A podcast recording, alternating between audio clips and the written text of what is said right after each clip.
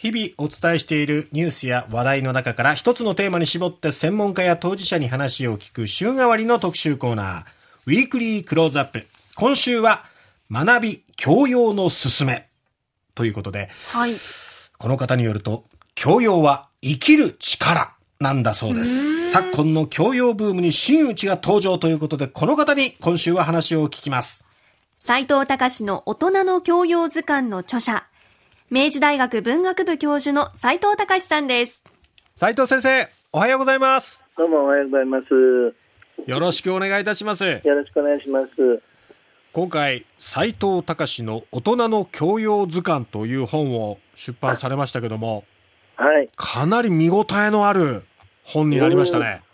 これは相当頑張りましたね。まあ、私編集者の方も頑張ってくれたので、ええ、充実したラインナップの教養図鑑になったんじゃないかなというふうには思っています。斉藤先生の言葉でこの本どういう本かって説明すると、うん、うん、そうですね、まあ、僕の頭の中にあるいろんな教養や知識というものを本にしたらこうなるのかなっていうのをですね ビジュアル化したっていう感じの本なんですよね。連想ゲームのようにあそうですね、えー、システムがつながっていくっていう感じの本ですね。プレスリーとナポレオンがつながったりとか。ね我々からするとっていうか私からするとどうつながるのって感じなんですが先生の頭の中ではそれがこうつながっていくわけですね。そうですねこういうのって連想ゲーム的に知識はみんなつながってると思うんですよね。これまあ、私は、まあ、といえば方式って言ってるんですけども、ええ、ゾロアスター教っていうふうに聞いたときに、はい、ゾロアスター教といえば、フレディ・マーキュリーとかですね、僕の中ではつながってて、うんうん、そのみんなあの何かを一つで覚えてるってことはあんまりないと思うんですよね。だから何々といえば何々っ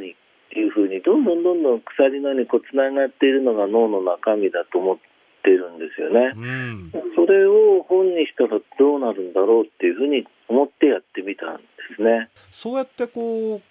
鎖で結びつけていくような形で覚えていくと、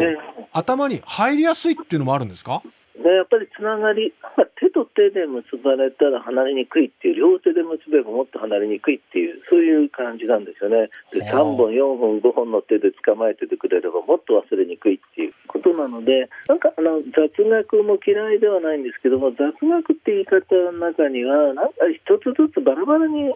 こうしまわれてるって感じがちょっとするんですよね。そうじゃなくて全部がつながっていてしかもその中でえー、なんかこれなぜこれはこうなんだろうっていうふうに思う疑問があってそれに答える答えがあってしかもこの知識がちょっと深まっていくっていうイメージなんですね。よくつながりながら深さもあるっていうふうに何か、えー、頭の中がなっているといいなというふうに思っているんですね。うんこの図鑑はデルフォイの信託に始まりまして、えー、で日本の神々で幕を下ろすんですね。ねつながりをこうどう考えどうまとめていこうかっていうのは大変じゃなかったですか？まあ、むしろ1個出てくるとそこからですかねこうシナプスの手みたいのが3本ぐらい、ええ、3本4本って伸びるんですね。それのどれを取るかによってまたこう網だくじみたいにどんどん行き先が変わっていくっていう感じでしょうかね。だから、え、そういう意味では絞る方が大変って感じがしましたね。生み出すよりは。先生の中で、ね、これこれで始まってこれで終わろうっていうイメージはもともとあったんですか？そうですね。最後はなんか日本の神々のめでたい神様で終わるといいなみたいなのはありましたね。なんとなくね。おめでたい感じで七福神的に終わりたいなっていうのがあったので、どどこかでそれがつながればいいなというふうに思ってやってましたね。あうん、ここ大変だったなっていうのは何かありますか？そうですね。私はこうジャンプする時がやっぱり面白いっていうことはありますね。例えばジャポニズムって言ったらゴッホが来て、ええ、ゴッホといえば、まあ、浮世絵も関心があったので歌川広重って来て、ええ、歌川広重から伊豆半島の衝突っていうところに飛ぶんですよね。この歌川広重から伊豆半島の衝突はすごい飛躍ジャンプですね。そうですね。やっぱりこういうジャンプがやっぱりちょっと見どころかなと思いましてですね、自分でも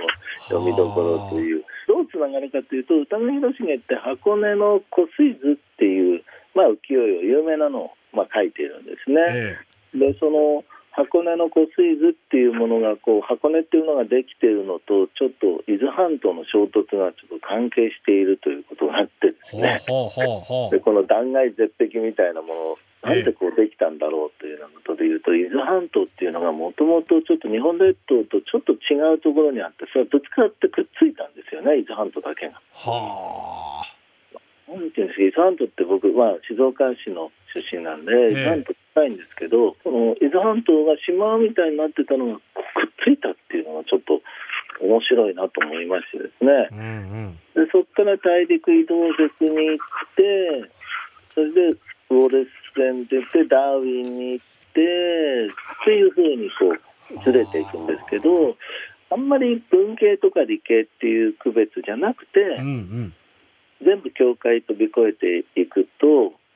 楽しい感じがするんですよね。次のページ何が来るかなとか。そうですね。斉藤先生頭の中こういうふうにつなげてるんだとかっていうこう発見もすごく面白いですし。そうですよね。僕もね他の本音なんてまあ似たような本が並ぶ場合もありますけどなんでこのの隣にこれみたいな 本棚ってあると思うんですよね。整理されてないけど、本人の頭の中では整理されているっていうような感じですね。うんうんからこのみんなの頭の中にはこういうつながりあるんじゃないかなっていうふうに思っているので、うん、今回は僕のをこうちょっと披露してみたっていう感じなんですよね。うん、そしてそのただる横のつながり連鎖を見ていくだけじゃなくって人の一つ一つに立ち止まって、この人はどういうことこの出来事はどういうことだったっていうこともしっかり解説されてるので、分かりやすく楽しく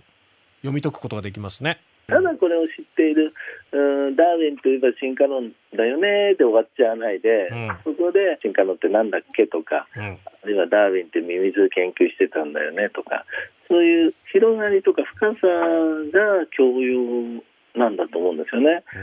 ただ覚えてるだけだとちょっと寂しいですよね。ああこれってこうなんだっていう驚きっていうのが必要で、うん、えーっていう感情が起きるような知識の得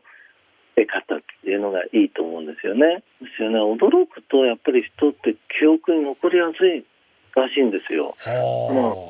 えーって言った瞬間に記憶にこうカチッとはまるっていう。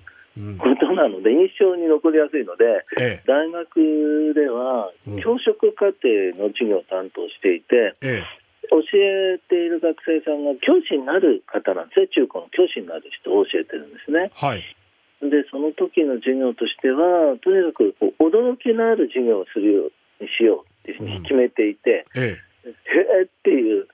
驚きがあって初めて知識っていうのは生きてくるっていうそれをまあ基本にしてますね。そうやって先生方も常に驚きをどこで持たせようかって取り組んでくださるとありがたいですね。ということでね斉藤先生に今週話を聞いていくわけなんですけども、はい、もう本当にねこの知識量の凄さっていうのにも驚くんですけどただこうその知識がそ一面的なものじゃなくってちゃんとそこから奥深く、うん、どんどんどんどんいろんな知識につながっていってでそれがまた別のものと発生していってっていうこう連想ゲームのようにして、はい頭の中で体系づけられてるんだなっていうのがよく分かりました。なんかそこがつながった楽しさとか、うん、あと驚きが記憶力にもつながるっていうことですね。う。ん、そ、ね、こがまた教養になっていくっていうことなんですけど、うん、その先生がじゃあどうやってこういろいろな人物や出来事を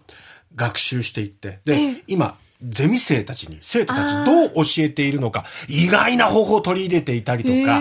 そして今の教育もどんどん試験のあり方も変わってきてますけど、はい、そのあたりについても今週いろいろ話を聞いてますので、ウィークリークローズアップ今週どうぞお楽しみに。